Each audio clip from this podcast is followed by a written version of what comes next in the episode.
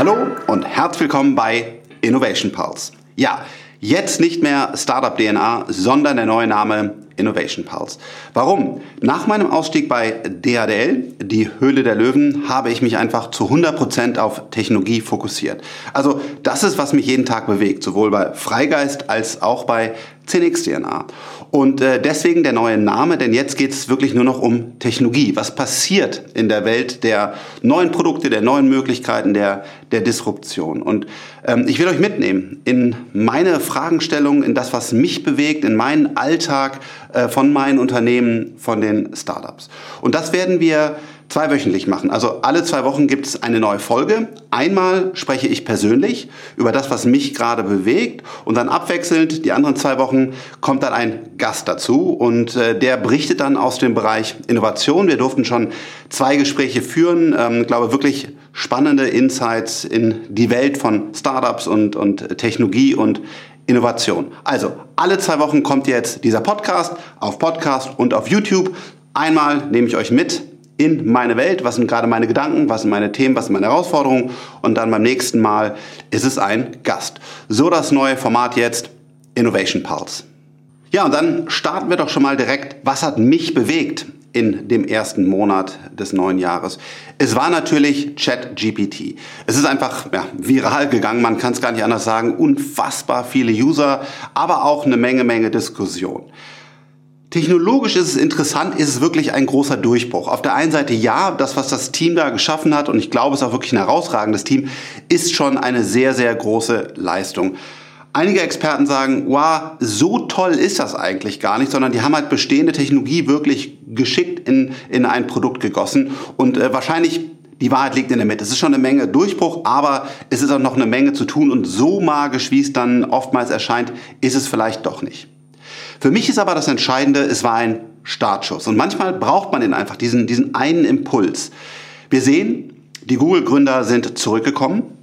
Sie wollen jetzt wieder, müssen wieder mit anpacken, wollen auch Gas geben. Sie haben den Code Red in Google aus, ausgerufen, weil sie sehen, wow, da kommt was. Und obwohl wir uns ja eigentlich der neue CEO als AI Company definiert haben, gibt es etwas, was besser ist als das, was wir gerade auf dem Markt haben. Also der Impuls ist gesetzt. Microsoft ist dabei, ähm, hat 10 Milliarden investiert. Wir sehen es im Venture Capital. Auf einmal wollen wieder ganz viele Leute in KI, künstliche Intelligenz, ähm, investieren. Wir sehen es an dem Dealflow Flow, den wir bei, äh, bei Freigeist bekommen. Wir sehen es bei 10xDNA, dass auf einmal ganz viele KI-Fonds äh, nicht immer vielleicht die perfekten Experten rauskommen, weil das Thema jetzt einfach on vogue ist. Dabei wird auch eine Menge Blödsinn passieren. Das gehört zu solchen Hype-Wellen dazu. Aber es werden auch gute Sachen entstehen. Und ähm, ob dann am Ende des Tages OpenAI der Gewinner ist oder vielleicht ein anderes Tool von Google oder vielleicht hoffentlich einem Startup oder viele Gewinner entstehen, ähm, das werden wir sehen. Ich glaube übrigens auch, dass viele bestehende Plattformen, die User und Daten und, und Workflows haben, auf einmal durch diese AI-Libraries, die neuen, ihre Produkte deutlich attraktiver machen können. Auch das wird sicherlich eine spannende Entwicklung, aber wir werden sehen, wer der Gewinner ist. Aber ich glaube, OpenAI hat diesen Impuls gesetzt und das Thema ist jetzt einfach mehr da, mehr Köpfe, mehr Kapital bauen und das wird zu großen Ergebnissen führen äh, in der AI, weil es sich exponentiell entwickelt. Das haben wir immer gesagt. Das kann man ganz einfach ähm, ja, lesen, wie sehr sich die Algorithmen und die Hardware weiterentwickeln. Das ist wirklich in den allermeisten Fällen exponentiell. Einer der großen äh, amerikanischen Player interessanterweise ist hier für mich ziemlich weit hinten, nämlich Apple. Wenn man sich ähm, anschaut, zum Beispiel Siri, ähm, es ist einfach schwach. Oder wenn man sich anschaut, was ist in Fotos, Pages und so weiter, den ganzen Apple-Applikationen, äh, die ich auch jeden Tag verwende, bisher drin, dann ist für mich gefühlt Apple ziemlich weit hinten.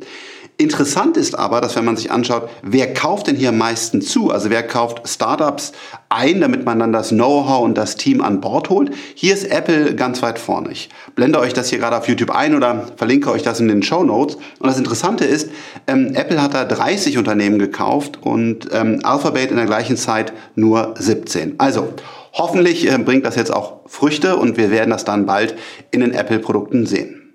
Also KI jetzt der Durchbruch. Wir werden sehen. Ich hoffe für euch viele, viele neue spannende Produkte.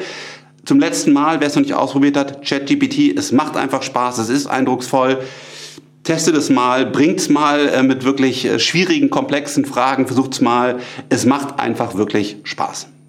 Ja, und ähm, wie eben besprochen, KI braucht eigentlich Daten, also Digitalisierung und da ist, glaube ich, auch nochmal klar geworden, hier muss Deutschland wirklich jetzt dringend aufwachen. Wir haben einfach eine Krise.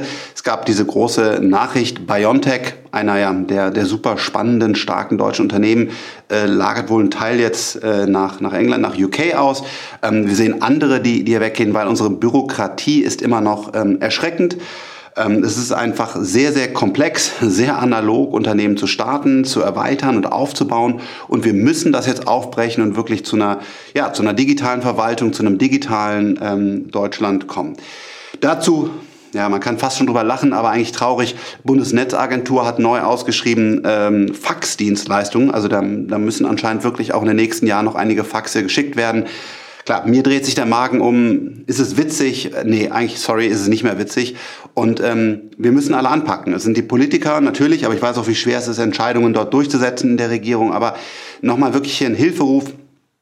Alles, was wir, wen wir da beeinflussen können, äh, wir müssen das jetzt wirklich ernst nehmen und eigentlich das Papier komplett abschaffen. In dem organisatorischen Bereich. Ob einer einen Liebesbrief schreibt, ob einer ein schönes Buch, ich veröffentliche auch Bücher, das soll Papier sein. Aber wenn es darum, Daten von A geht zu verwalten und zu gucken, wie kann ich schnell eine Firma registrieren, wie kann ich eine Kapitalerhöhung machen, wie kann ich in der Pandemie schlimmerweise ähm, Informationen von A nach B bringen, wer möglicherweise infiziert ist und, und so weiter. Da müssen wir jetzt wirklich 100% digital werden. Und ich hoffe, dass wir da jetzt irgendwann mal so einen Impuls bekommen, wie, wie durch ChatGPT und allen klar wird, hey, wir müssen das jetzt ernsthaft 100% konsequent durchziehen.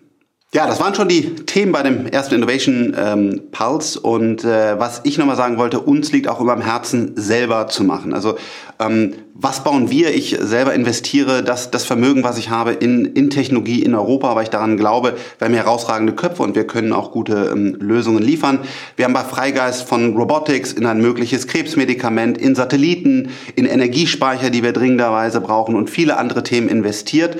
Ähm, wenn ich das mal anschauen wollt, einfach was, was macht Freigeist, einfach freigeist.com findet ihr unser gesamtes Portfolio, könnt euch dann die einzelnen Unternehmen angucken, auch gerne mal Feedback dazu schreiben. Also wir versuchen, ähm, wirklich auch hier unseren ganz kleinen Teil beizutragen mit unserem Kapital, mit unserem Team und anderen großen, herausragenden Köpfen, die mögliche, wichtige Lösungen bieten und in Europa erschaffen, ähm, ja, denen ein bisschen zu helfen, damit die schneller vorankommen und dann äh, auch wirklich die Lösung weltweit ausrollen können. Ja, gebt mir Feedback auf Social Media, Innovation Pulse. Es gibt auch ein Newsletter auf LinkedIn, wir sind auf YouTube und dem Podcast. Und das war's. Auf bald, euer Frank. Ciao, ciao.